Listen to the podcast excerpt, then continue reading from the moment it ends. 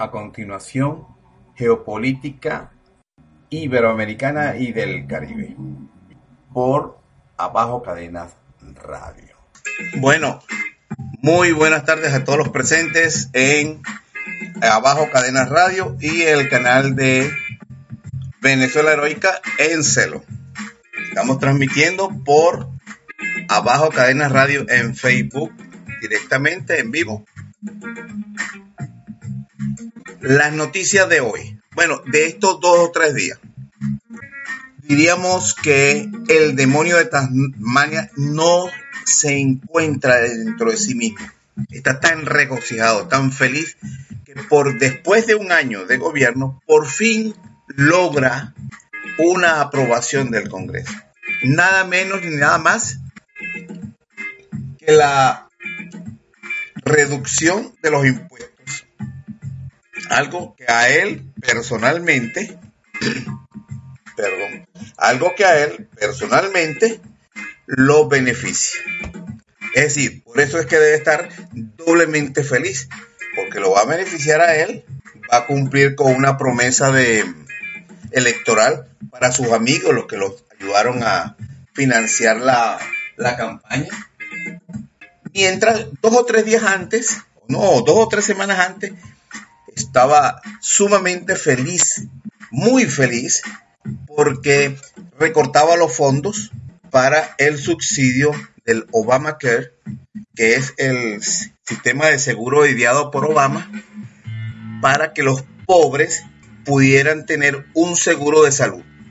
Este presidente, este presidente, indudablemente, que está, pero sumamente feliz porque logró Primero que eh, para él es una meta muy importante destruir toda la obra de gobierno beneficiosa para el pueblo de los Estados Unidos. Para la gente pobre, como él es un presidente de los ricos, de las corporaciones, indudablemente, que cualquier cosa que haya hecho Obama, que no lo hizo todo bien, pero cualquier cosa que hubiera hecho Obama en favor de los norteamericanos, del pueblo, de la gente común, eso era algo que él tenía que eliminar porque eso iba en contra, por supuesto, de los eh, empresarios. Bueno, él por fin se siente sumamente feliz, no cabe en su pecho. Bueno, aquí les voy a dar algunos detalles de las noticias reflejadas en el mundo, ¿no? Fíjense bien lo que dice. ¿Por qué los millonarios de Estados Unidos y la familia Trump son los más beneficiados con la mayor reforma impositiva en ese país en 30 años? La mayor reforma impositiva de los Estados Unidos en 30 años impulsada por Donald Trump, aprobada por el Congreso, estuvo presidida por un intenso debate público acerca de quiénes ganan y quiénes pierden con esta medida. Pero hay un, un secreto que posiblemente la gente no conoce, que esa ley fue discutida y tenían ya lista para ser aprobada, pero no encontraron el tiempo. Desde hace tres años lo discutían. Entonces, el que vino, diríamos, a, a impulsar esa ley, porque fue una promesa, fue Obama, ese Trump.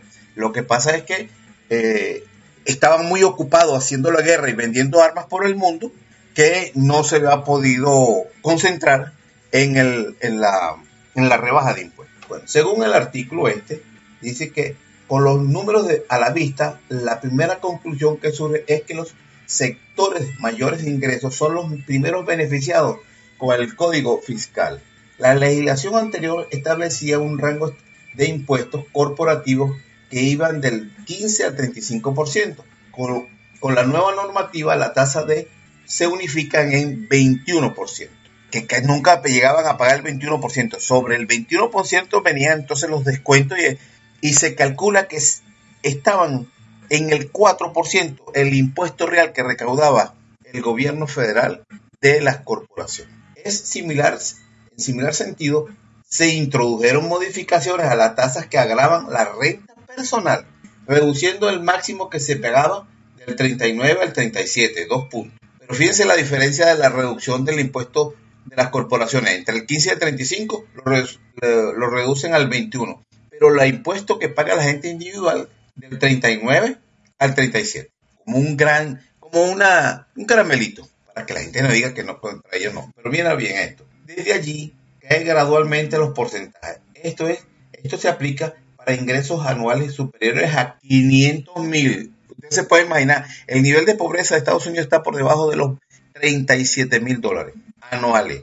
Esto se aplica para ingresos anuales, como dije anterior, superiores a los 500 mil para individuos y de 600 mil para parejas que ganen entre las la parejas 600. Ese descuento del 39 al 37. Ahora bien, la Comisión Conjunta sobre Impuestos del Congreso estima que solo el 1% de los hogares tienen ingresos superiores a 500 mil. ¿Escucharon bien, no? Solo el 1% tiene ingresos superiores a 500 mil.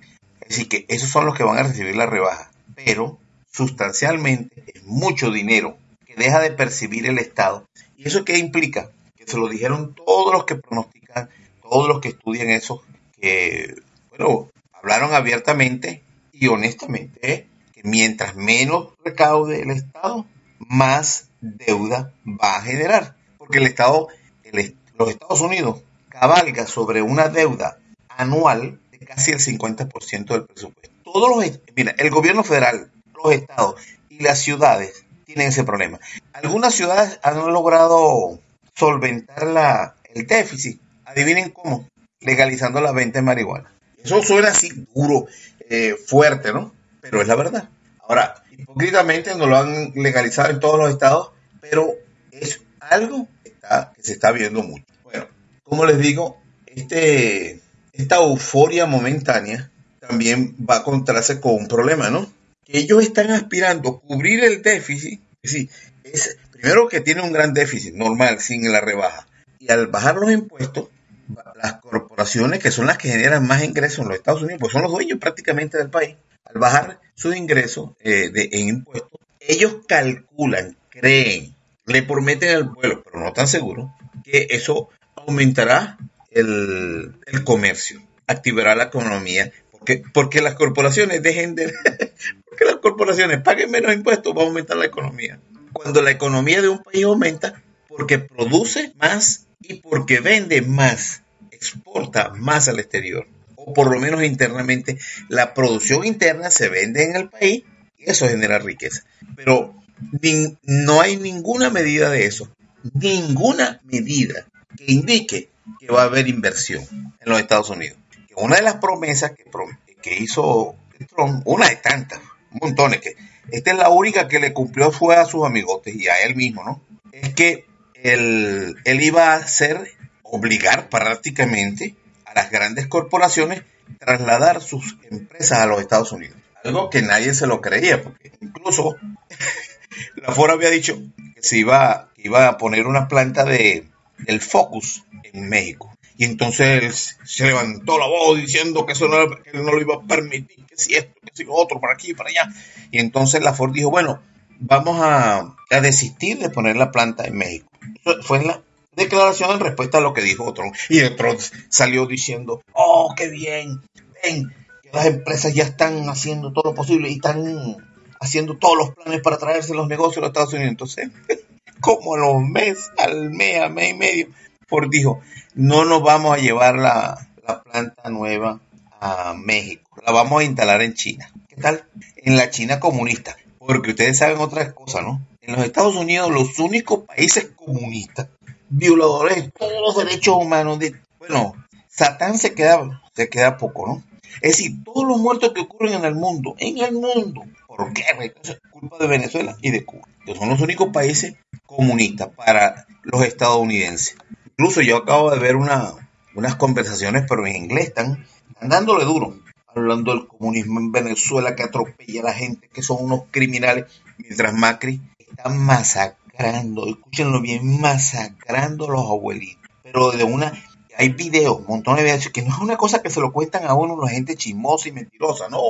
Vean los videos que están recorriéndose en las redes, donde a los viejitos les dan con palo, les revientan los ojos, la cara, le echan el, gas pimienta, los arrastran por el piso, les caen a golpe, a palo, por diversión nada más. Porque los viejitos no, ¿qué, puede hacer un viejito? No pueden, eso no tiran piedra, no hacen nada por el estilo. Manifestando pacíficamente para que no le bajen las pensiones. Bueno, lo que acaba de aprobarle el Congreso, los diputados de Macri, es que las pensiones estaban enganchadas con el aumento del salario mínimo, como en Venezuela. Un crimen tremendo, ¿no? Que los viejitos que han trabajado toda su vida y logran su pensión y cotizaron el seguro social, entonces cuando lleguen a viejos, las pensiones no aumenten de acuerdo a la inflación. Bueno, cuando aumentan los salarios mínimos en Venezuela, aumenta también el salario, la pensión de, los, de las personas pensionadas. Bueno, acaban de aprobar en el Congreso de este Macri que eso queda desligado. Eso es una cosa que se va a hacer por separado. Si aumentan los salarios mínimos del trabajador, los pensionados se va a ir quedando rezagado, pues a la final se van a olvidar. Bueno, los viejitos salieron a protestar y los masacran. Todavía están protestando y los siguen masacrando. Me recuerda a Antonio Ledesma, el que acaba de recibir ahorita el premio Sájarov y decía el que estaba presentándolo, oh, aquí tenemos los paladines de la democracia, los seres más, más humanitarios que están tratando de llevar la democracia, la libertad y, la, la protección de la vida de los venezolanos. Antonio Ledesma y, otro allí que estaba, que no sé quién es. Entonces, ah, Julio Borges, que son los paladines de la democracia en Venezuela y que el gobierno, todos los muertos que hubo en la salida de Leopoldo y el otro los mató el gobierno. Incluso los que los, guarimberos quemaron 27 personas. Escuchen bien esto. En Venezuela jamás, jamás de los jamás se había visto que alguien fuera quemado en una manifestación. En el mundo se han visto, por ejemplo, en, Argentina hubo un señor que se quemó a sí mismo en protesta por lo que estaba haciendo Macri. Pero eso es gente que se, se quema a sí mismo, al estilo Bonzo. Pero no, en Venezuela estaban tan enloquecidos con la droga esa que le repartían a los manifestantes, octagón, eso que ustedes los yihadistas. Entonces, como no, no encontraban a quién quemar, mataban a, personas de color pensando por su color eran chavistas, que estaban espiando. Eso lo esconden los medios de comunicación, ese crimen atroz de matar personas, incendiarlas. Bueno, otro sitio donde también lo ocultan, y fíjense que me he desviado un poco, pero eso, todo eso tiene que ver porque este presidente Donald Trump se llena la boca de que él está llevando la, la paz, la justicia al mundo entero y que está combatiendo a los malvados. Pero los malvados como por ejemplo en Honduras que están asesinando al pueblo que protesta. Escuchen bien esto, asesinándolo. Francotiradores, disparándole a las personas para que no sigan manifestando.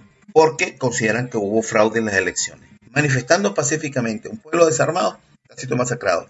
En, en la Argentina, como ya saben, lo último pues fueron a los viejitos que le están quitando sus pensiones. ¿Para qué? para que se mueran de hambre. Bueno, y la última resolución que está corriendo por allí para Corea del Norte es que Trump le, acaba de repartir a todos los miembros de las Naciones Unidas para que hagan una resolución para que nadie le venda comida a Corea del Norte.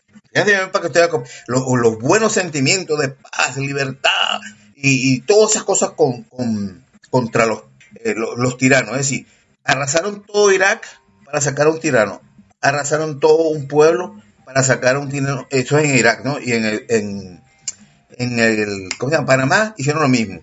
Arrasaron Libia. Libia, de hecho, está una porquería. ¿Y qué pasa con tiranos? Y el otro, en Siria, ese país, yo me quedo sorprendido. Ustedes vean los videos de Siria. Y uno dice, mira, todos eran edificios, casas, todas unas cosas, digamos, de, se veía que había un alto nivel de vida. Así era Libia. Y eso es llevando la paz. Imagínense ustedes si llevaran la guerra, bomba atómica.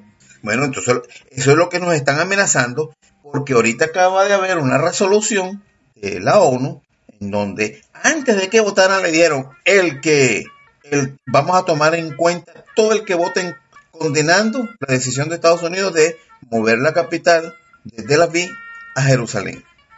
128 países dijeron, no comemos chantaje. Bueno, entonces cuando uno ve todo esto, la felicidad tiene que ser muy grande porque no ha logrado nada de todos sus rumores de guerra, porque todos los viajes que ha hecho, todos, sin excepción, se viene con un contrato billonario de venta de armas. no de llevar la paz, no, ¿cómo se llama? Llevar eh, industria o traer industria para Estados Unidos, no. Las fábricas de armas, estaban diciendo por ahí que, la, mayor fábrica de armas del mundo es la de una que, eh, que hace el Lockheed Martin, que hace los aviones F-35. Estaban diciendo tienen como 27 mil fábricas regadas por el mundo entero para fabricar armas para esa empresa, aviones y todas esas cosas por el.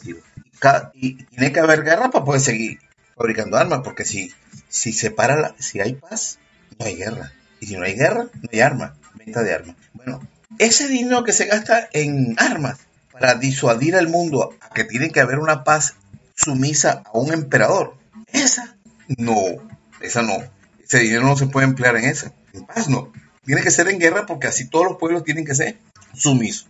Bueno, en la, ONU votaron 128 países diciendo, aunque no mencionan a Estados Unidos, dicen que la Jerusalén tiene que ser una solución negociada entre las partes, como ha sido la posición de la humanidad permanente. Bueno, entonces, de la euforia de esos uh, de rebajas del presupuesto nacional y de los impuestos que este señor le ha regalado a sí mismo, se ha regalado a sí mismo y le ha regalado a los empresarios, indudablemente que el, norteamericano lo va a ver transmitido en pobreza, porque este señor se ha dedicado a desmontar todo lo que pueda desmontar en corto plazo sobre las ayudas sociales a los pobres en los Estados Unidos, mientras le rebaja a los ricos. Y le vende la idea a la gente ignorante de que al rebajar los impuestos a los ricos va a aumentar el negocio, cuando no han instalado una sola fábrica en un año que tiene para producir de los Estados Unidos hacia afuera. Ah, pero eso sí, las fábricas de armas están en pleno apogeo. Eso no lo para nadie. Hay, mucho negocio y mucho trabajo para entregar.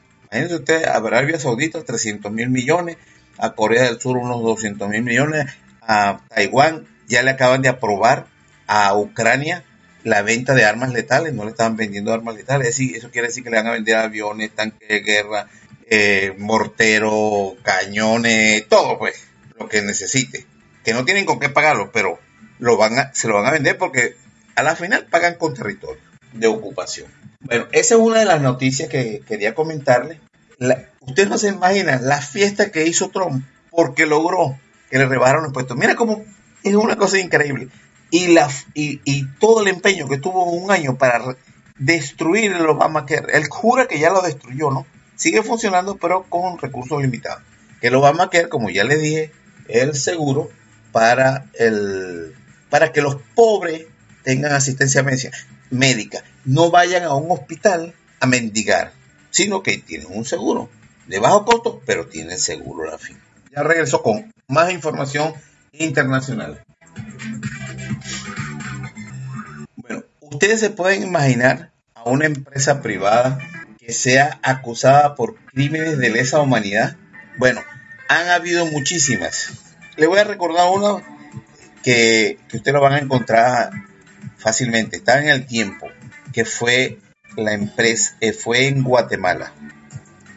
Cuando estaba un presidente llamado Jacobo Arbenz. Ese señor, cuando llegó al poder, encontró que había una compañía ahí muy importante de norteamericanos que tenía prácticamente el 90% de las tierras cultivables. Las mejores tierras de Guatemala las tenía como concesión esa, esa empresa y quizás ni siquiera las compró, sino se las entregó los gobiernos anteriores. Este presidente dijo que de esas de ese 90% de tierras que tenía bajo su control, solamente tenía productiva un 30%.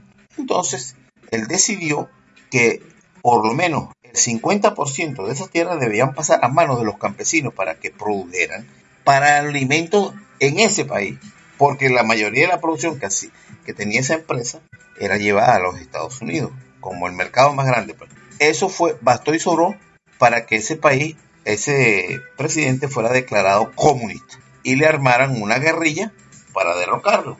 Y a la final, pues lo lograron, pero con la idea de que era por comunista cuando el único que quería era que sus campesinos de ese país tuvieran tierras para producir para su país. Eh, y eso, ¿quién, quién montó toda esa, esa guerra?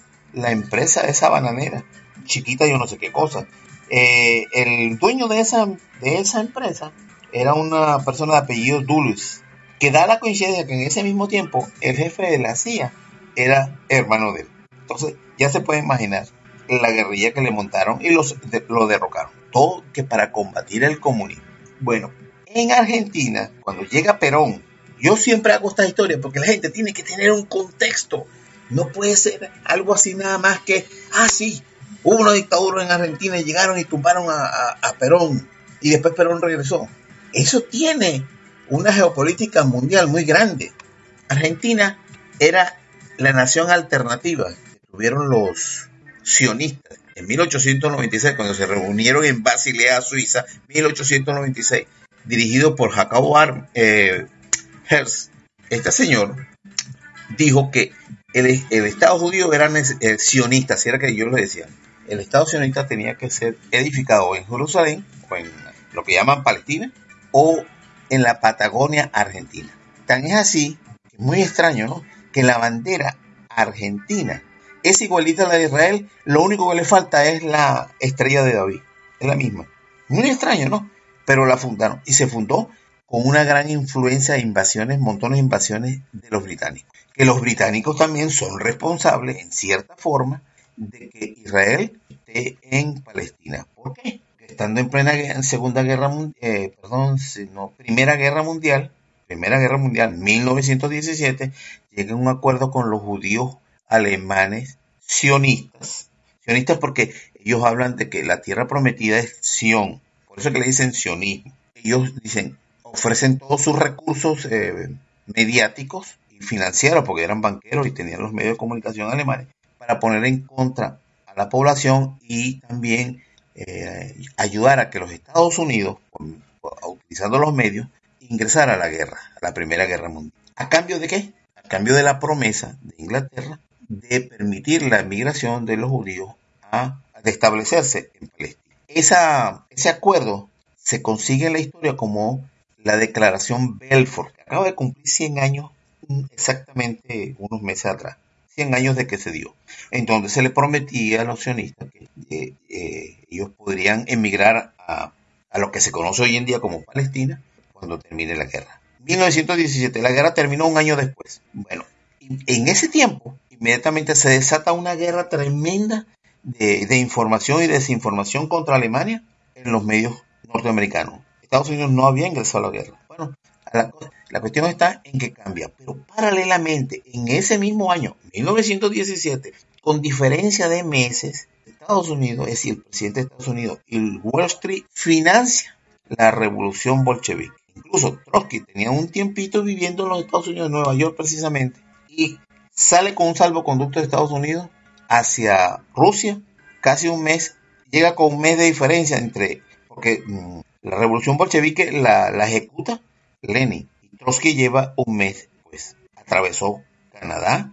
atravesó Europa, incluso los alemanes mismos lo ayudaron a que llegara a Rusia, pensando que eso iba a ayudar a que, Rusia dejara de combatir con ellos en la Primera Guerra Mundial. Bueno, debilitaban, se, debilitaba, se debilitaba Rusia. Bueno, todo eso trajo como consecuencia que esa declaración Belfort, los judíos, poquito tiempo, se pudieran establecer en secreto para esa época. Vamos a acá el Imperio Otomano en la Primera Guerra Mundial y se establece el primer Estado comunista en Europa, en Rusia, financiado por el Wall Street.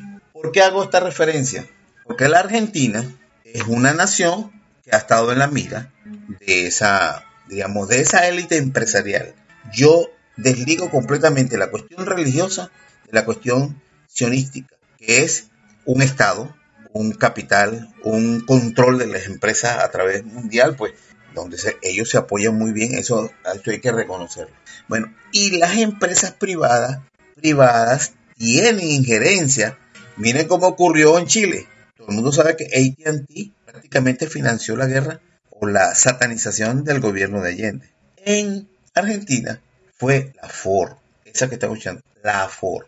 Yo recuerdo un caso muy emblemático, un periodista que todavía vive, que sigue trabajando en, página 12 y que resulta que cuando se develan ciertos documentos, él era una persona que estaba siendo financiada por la Ford, estando siendo un montonero. Bueno, ¿A qué se deben los montoneros?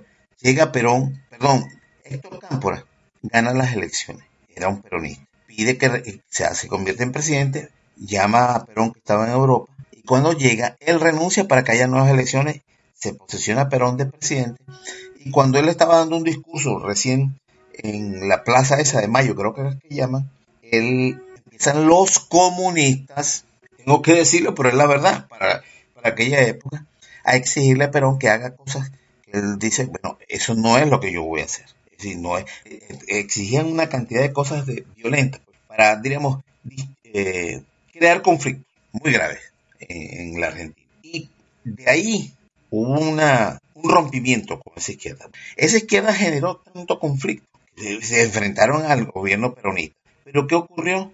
Cuando cae Perón, perdón, Perón muere, la mujer hereda la, la, la, presidencia porque ella era la vicepresidenta cuando fue electo. Es una cosa que tenía Perón. Quiso hacerlo con Evita Perón, pero no pudo en aquella época, entonces con Estela de Perón sí lo hizo.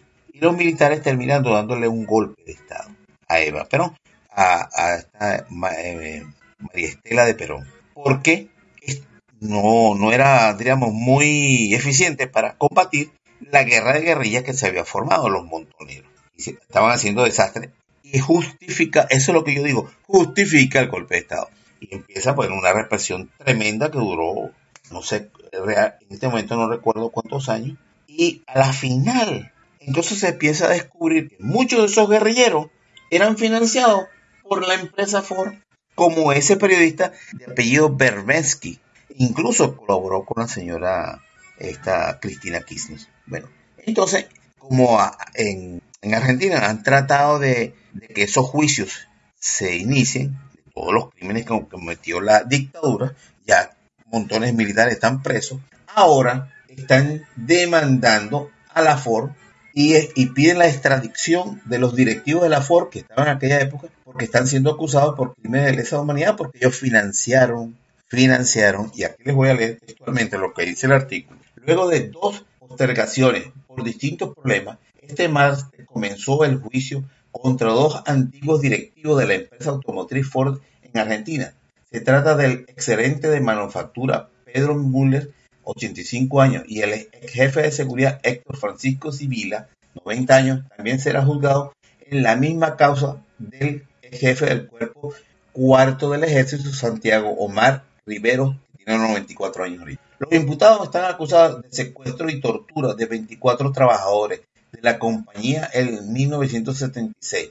Durante la última década en el país, se trata de un caso emblemático en que se juzgará complicidad que tuvieron sectores civiles en el caso de empresarios, como los militares que detentaron el gobierno en aquellos llegaron a cabo el plan sistemático de desaparición de personas. Bueno, ustedes saben que en Argentina desaparecieron muchísimas personas y entonces por ahí aparecieron las abuelas de Mayo esas tratando de recuperar los hijos de los desaparecidos. Bueno, el proceso estará a cargo de los jueces XXX y los hechos denunciados. Solo el 5% de las fábricas de las fábricas torturas, torturaron adentro de la empresa y Ford fue una de esas empresas. El 5% de las empresas dentro de su propia fábrica torturaban a los trabajadores. Relata el diario. El tiempo argentino, el delegado Carlos Propato, fueron secuestrados en su lugar de trabajo.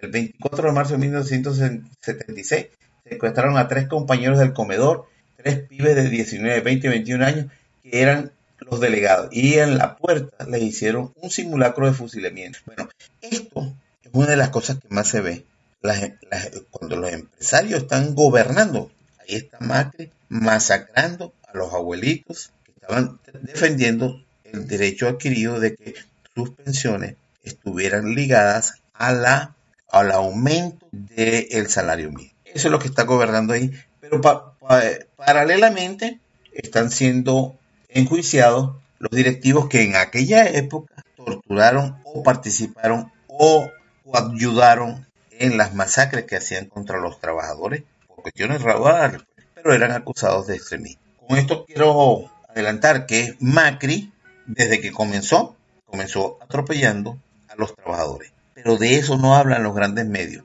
Pero Venezuela sí, que se ocupa de los trabajadores, de que la gente hayan 3 millones y medio de pensionados, casi como el 90% de los ancianos, que, ese, los salarios, el salario de los, de, los trabajadores está ligado, el salario mínimo está ligado a las pensiones, que hay, se le está dando vivienda no gratis, pero por lo menos accesible a los trabajadores, eso no lo dice. Por eso es que le digo y le repito que en los Estados Unidos los únicos comunismos, gobiernos comunistas que existen, que son atropelladores, violadores de los derechos humanos, sanguinarios, mentirosos y todo, todos los males que puedan haber, se llama Cuba y Venezuela. No existe China, no existe Vietnam. Ah, y el chinito que les ha dado pingües negocios porque la amenaza de, no el chinito, no el coreano, que con las amenazas, eso ha sido un gran negocio porque han podido vender armas a todos los vecinos, pero en cantidades industriales, por lo que se supone es una amenaza. Que no la va a ejecutar porque imagínense, eso es garantizada la desaparición de ellos y de mucha gente. Ya regreso con nueva información que tengo de las últimas noticias. Bueno, la otra noticia de hoy, muy interesante, porque refleja mucho, ¿no? Antes de producirse la votación, eso es en la ONU, antes de producirse la votación que condena la decisión de Trump de trasladar la ciudad de la capital, o mejor dicho, la embajada a lo que sería la, capital eh, para, por ese traslado de Israel, que sería Jerusalén, violando todos los acuerdos o preacuerdos que han habido a nivel mundial de que la ciudad de Jerusalén sea considerada como en, este momento, ¿no?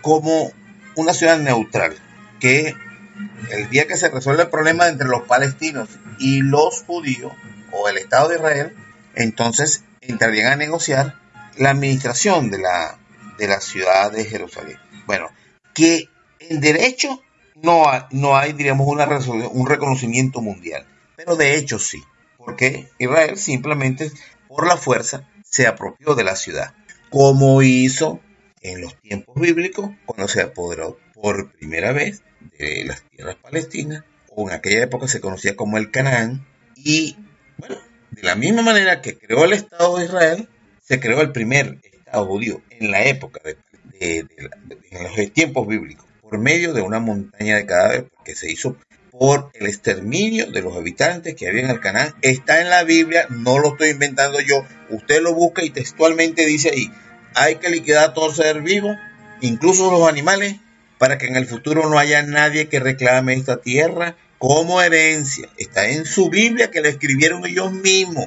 Bueno, cuando se apropiaron de Palestina en la actualidad, lo hicieron también por un levantamiento armado cuando Inglaterra sale, a Inglaterra le habían dado el protectorado de eso después de la Primera Guerra Mundial, al terminar la Segunda Guerra Mundial, entrega el mandato y los judíos inmediatamente, digamos, por un lado estaban saliendo los ingleses y por el otro lado estaban creando el Estado de Israel, a pesar de que la ONU dijo que sí, sí, que lo reconocía, pero lo crearon en base, digamos, por la fuerza. Fue una lucha armada donde se desplazó y mató mucha gente, en donde ellos dicen que los palestinos no han existido, es una tierra baldía, esos nunca existieron allí. Han negado, incluso han negado la existencia de un pueblo palestino. Bueno, el caso está en que el señor Trump, desde que ingresó a la presidencia, lo único que ha hecho es avivar todos los conflictos. Y ahora, abiertamente, como buen mafioso de Nueva York, decir, él es de Nueva York, pero parece que utiliza las técnicas de la mafia siciliana de Nueva York más sutilmente, ¿no?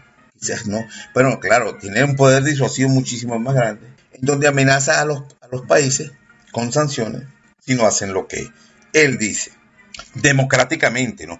Democrática e imperialmente, él le dijo a Maduro un día antes que no, que le ordenaba que no hiciera la, elección de la Asamblea Nacional Constituyente. Y también le ordenó a los países que eh, no condenaran su decisión de cambiar la embajada de la ciudad de Tel Aviv a Jerusalén. 128 países le dijeron y en el Consejo de Seguridad solamente Estados Unidos utilizó el derecho al veto.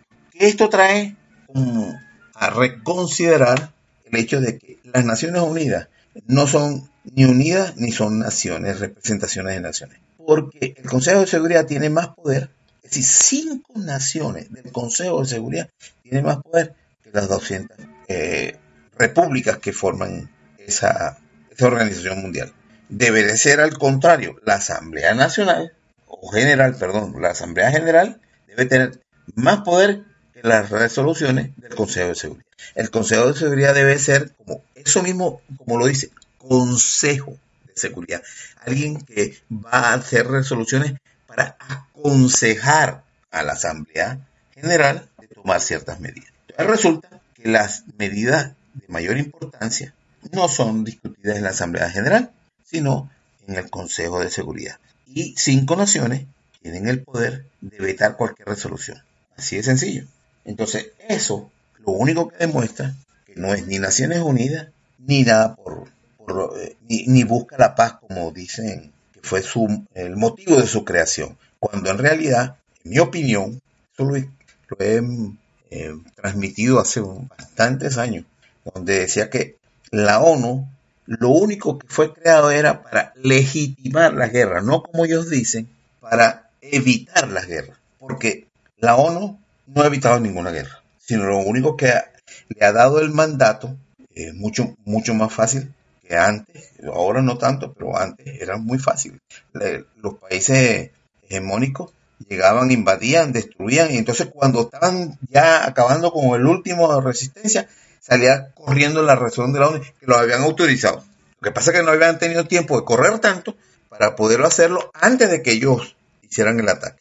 Bueno, esa es la hipocresía que hay en el mundo entero y la ONU se ha prestado siempre para eso. Pero en esta oportunidad, como se conoce en el mundo, esta resolución de, de la ONU, de la Asamblea Nacional, de la Asamblea General, es otro saludo a la bandera porque la condena ni siquiera menciona lo que hizo Trump de decretar que va a cambiar su embajada a la capital, desconociendo pues todos los acuerdos previos que había entre las mismas grandes potencias, triunfadoras de la Segunda Guerra Mundial.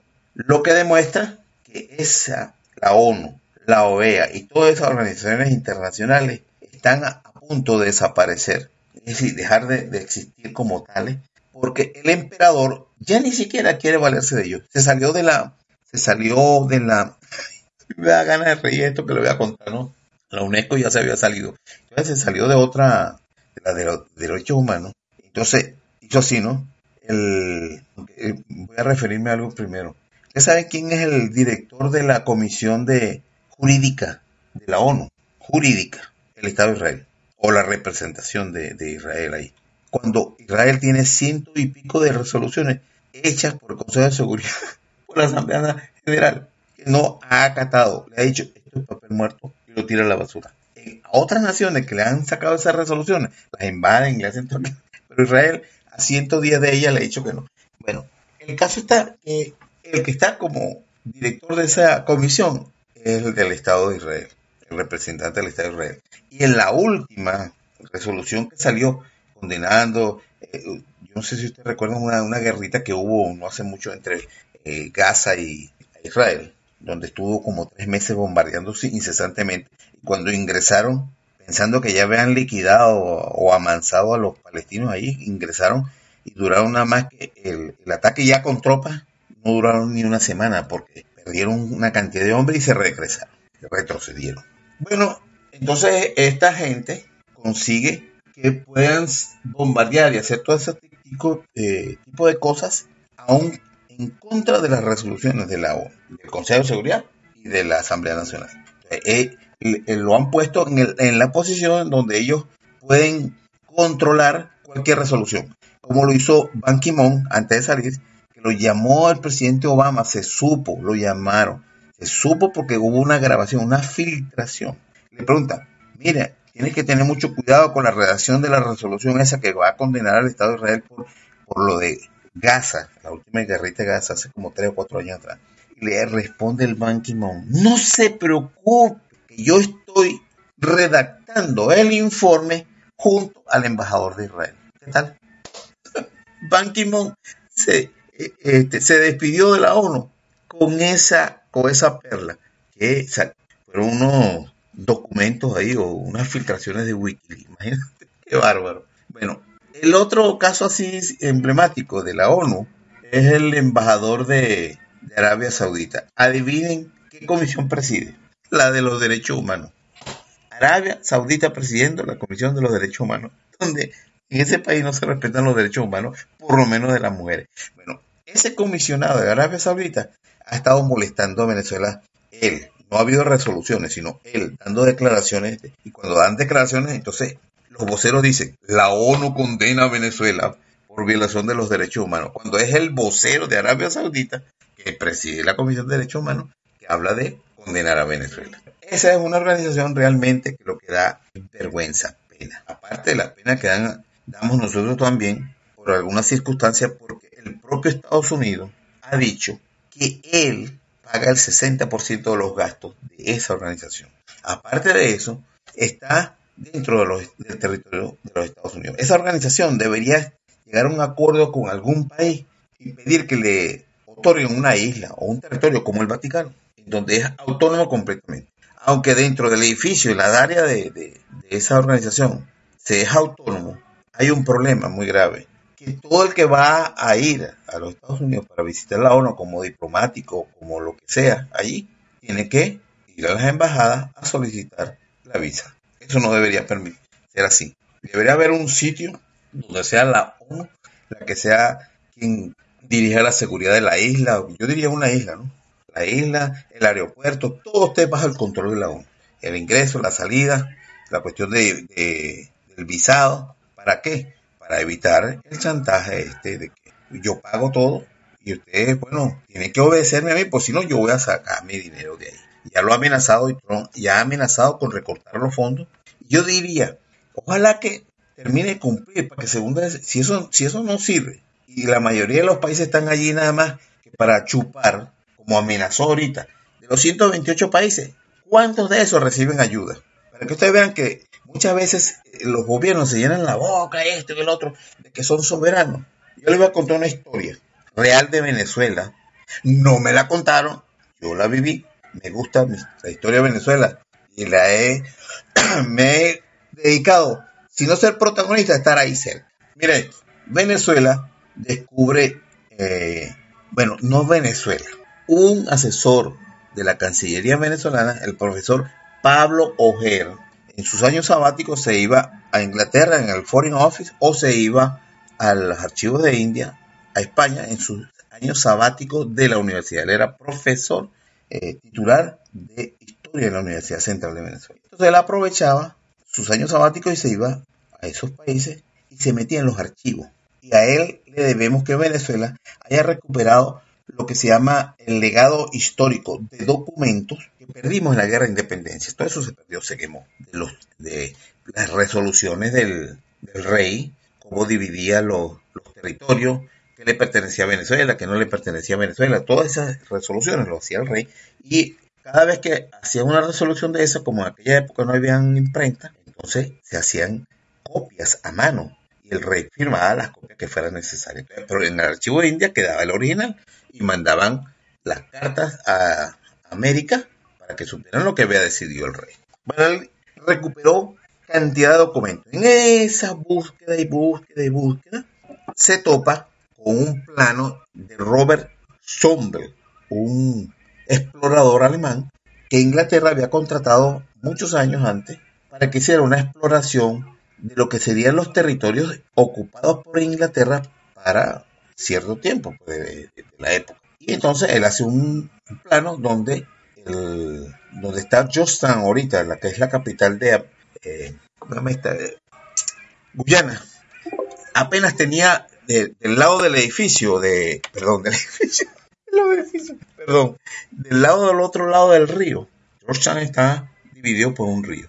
Entonces, del, lado norte del río solamente había unos pequeños caseríos, unas casitas, ni siquiera caseríos, casitas. Y él hace su plano, como es correctamente el chombre ese. Y los ah, ingleses le dicen que debería extender un poquitico más los planos porque eso no, no, no, es exacto, hay otras cosas. Bueno, entonces él hace un segundo plano. Estamos hablando que es un explorador, poquitico más arriba. Y entrega el plano a, a Inglaterra, pues que fue el que lo contrató.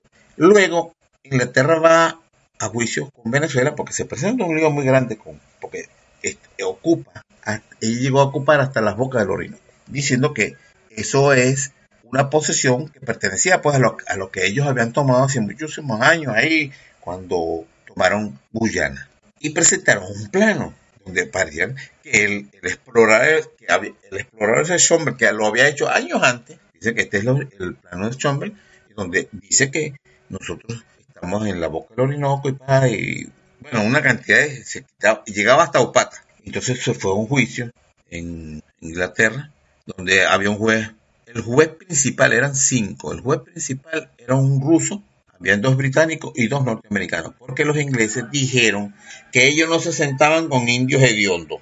Es una palabra exagerada de mi parte. No se sentaban con indios incultos, gente de América. Entonces Estados Unidos surgió en ese aspecto y fue el representante de Venezuela. Entre paréntesis, Venezuela no le dijo, bueno, ustedes como ustedes son más refinaditos que nosotros, son rubios y todo eso, vayan y nos representen. No, Estados Unidos se apropió la representación de Venezuela motus propios. Pero logró que los ingleses, como una concesión graciosa, pero eso fue un negociado tremendo. Por ahí tengo hasta la foto de, los, de los jueces, original, que en aquella época había fotografía. Bueno, con sus nombres y apellidos. Bueno, el caso está que los ingleses se retiraron hasta las actuales fronteras. Ellos se retrocedieron bastante. Y eso lo puso Estados Unidos como un logro. pero se apropió una gran parte de lo que realmente no le correspondía, según el, original plano o levantamiento topográfico que hizo Schomburg. Bueno, ¿qué fue lo que descubrió el, doctor? Porque él ya había, él se había graduado en historia. Pablo Ger.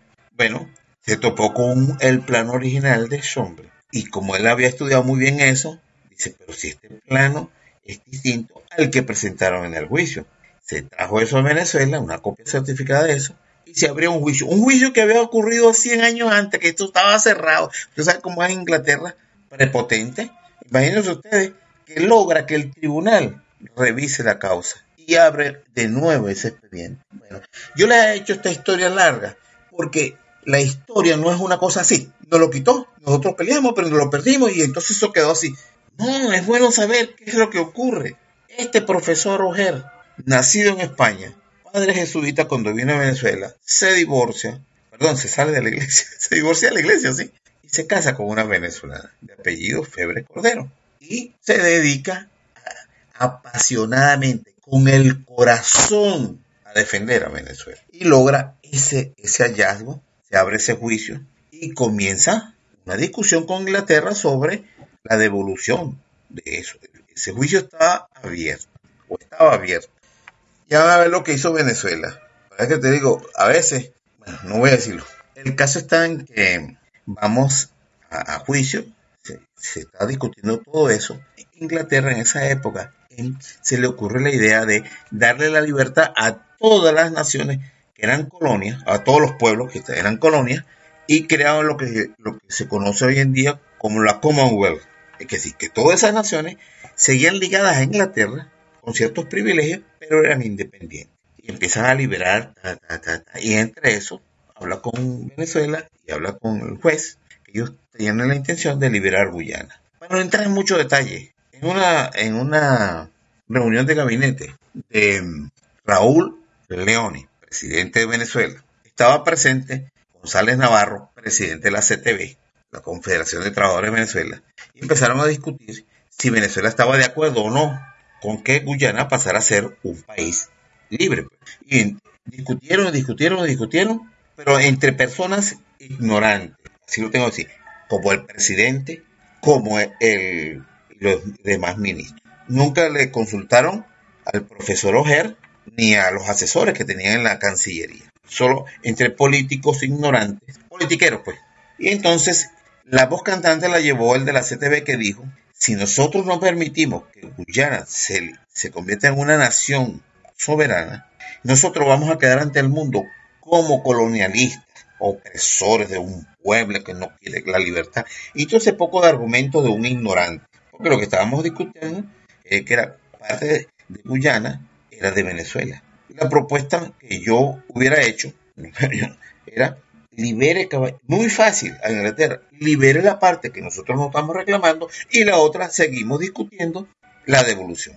No, Venezuela aceptó que toda la Guyana se liberara y en el momento que hizo eso, el reclamo pasó de Inglaterra, usurpadora del territorio, a de Venezuela contra Guyana, una pobre nación.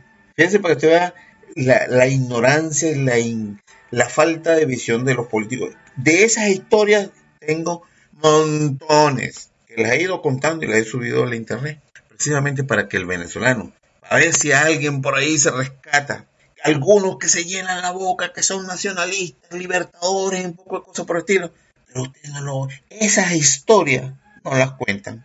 No están ni conscientes de eso. Por eso que yo digo que cuando hablan de que de, Venezuela como patria de libertadores de naciones, se quedan allí, en se cortan ahí, sí. Nosotros salimos de, Venezuela a liberar naciones, pero no continúan con la otra partecita de la historia, que perdimos una, una quinta parte del territorio sin disparar un tiro. Esa partecita no la cuentan, en, donde tiene responsabilidad todo el mundo, desde militares, empresarios, políticos y el mismo pueblo.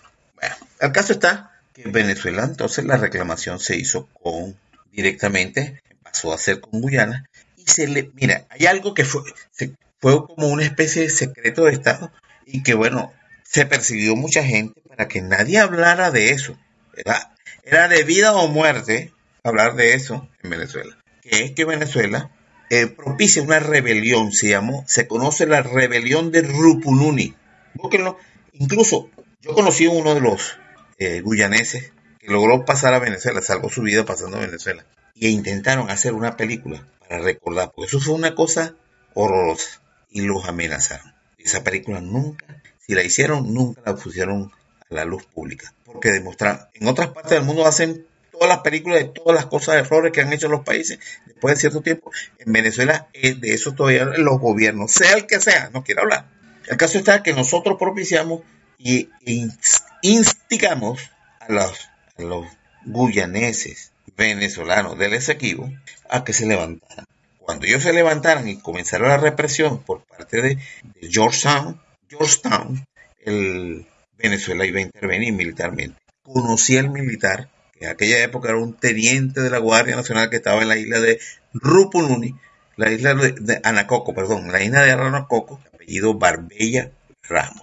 Tenía la orden de que cuando se comenzara la revuelta, él entraba con los guardias nacionales a ayudar, a defender a los venezolanos del Esequibo. Parece ser que esto lo estaba haciendo Venezuela con un gran secreto porque cuando estalla la rebelión de Rupununi, al gobierno de Venezuela lo llamaron y le dijeron, si usted se atreve a enviar tropas a defender a esa gente, a intervenir en, en Guyana, nosotros le vamos a quitar toda la ayuda militar, económica que le damos al país. Imagínese yo me quedé loco cuando yo me entero de eso. Adivinen qué pasó. Se abortó la ayuda militar venezolana a los que habíamos instigado. Bueno, yo digo habíamos porque hablo en nombre de Venezuela. Yo no tuve parte en eso, sino eso es una cosa que hizo el gobierno, lo hizo bien en secreto y a la final dejaron a esa gente que la masacraran. Muchos pudieron huir, algunos pudieron huir al Brasil, otros a Venezuela perdieron todas sus propiedades, algunos fueron asesinados y presos.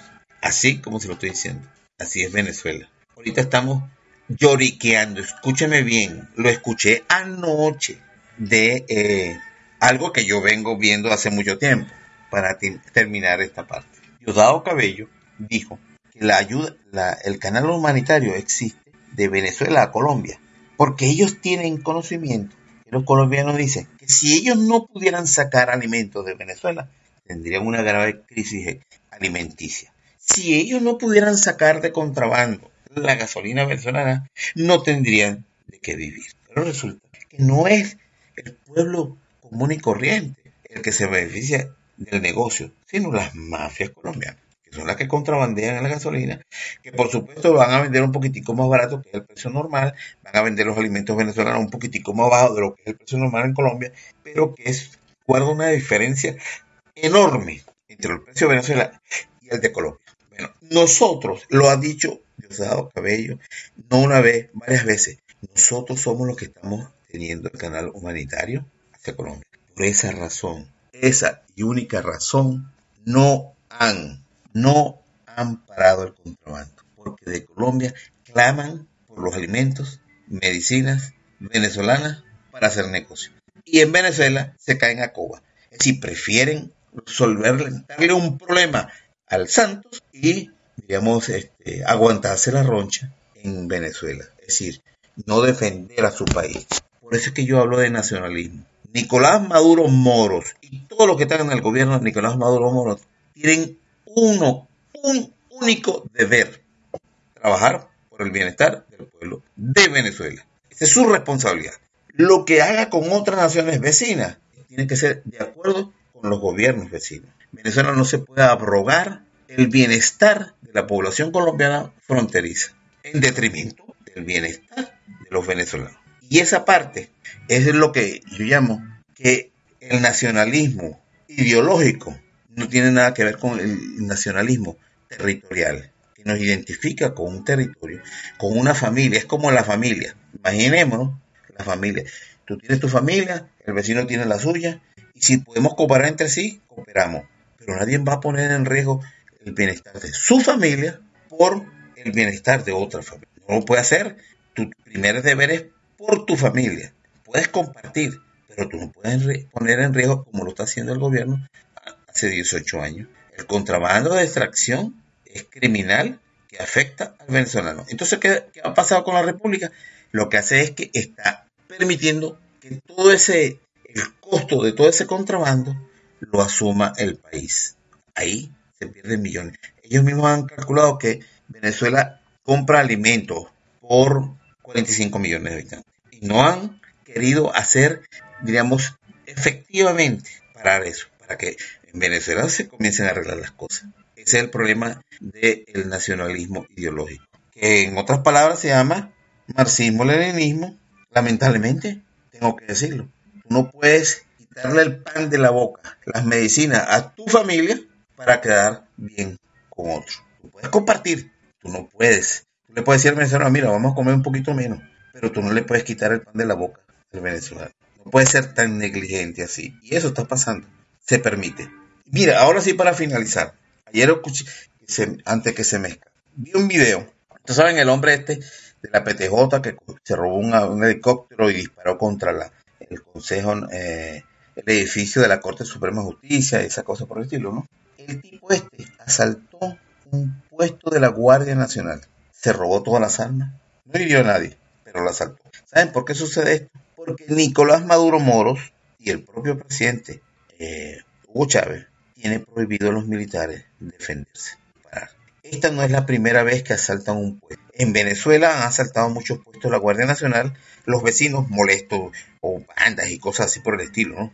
Y van y roban y saquean. y están los guardias nacionales armados y no hacen nada. Pero muy diferente cuando son unos terroristas que asaltan hombres armados, que asaltan al puesto militar. A los militares los humillaron, los amarraron, los tiraron ahí un hueco y se destruyeron un poco la, la misión esa. No hirieron a nadie, es verdad. Pero ¿dónde queda la dignidad del militar que tiene que defender su puesto? El centinela.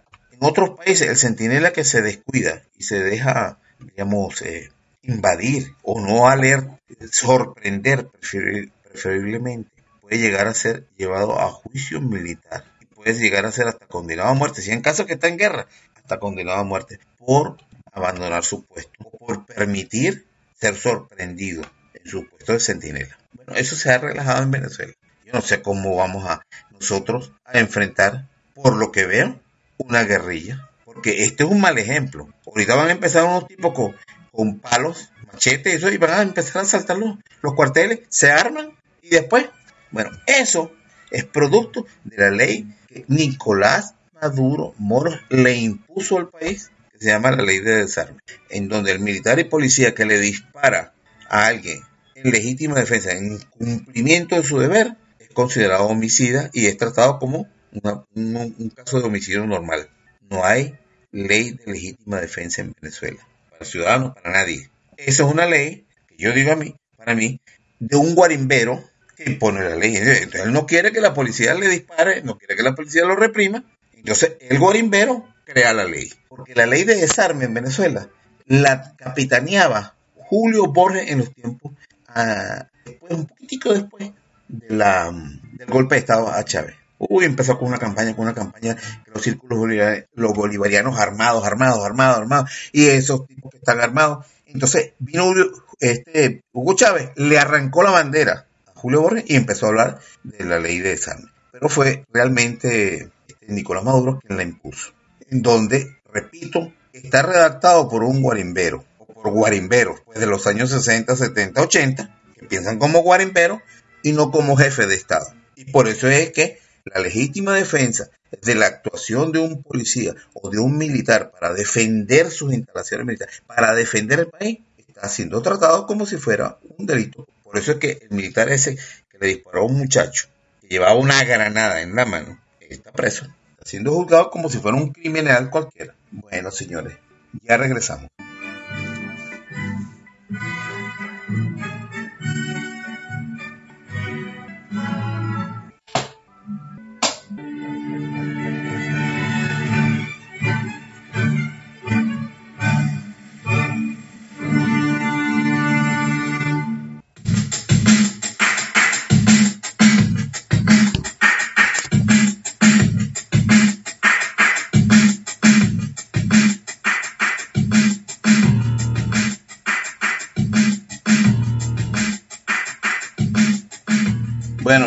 Para despedirnos.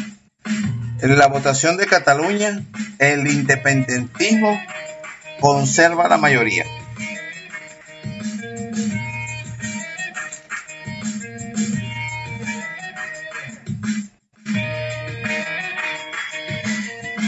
Por ahí tengo una información sobre Cataluña en donde hay una mano, muchas manos peludas interviniendo en la separación de Cataluña. El Puigdemont este es, como se dice, un titiritero, un títere. Bueno, yo voy a dar por terminado el programa porque no quiero que me pase por demasiado tiempo. Entonces, vamos a, a despedirnos con la, la música de siempre. Vamos a esperar un momentito.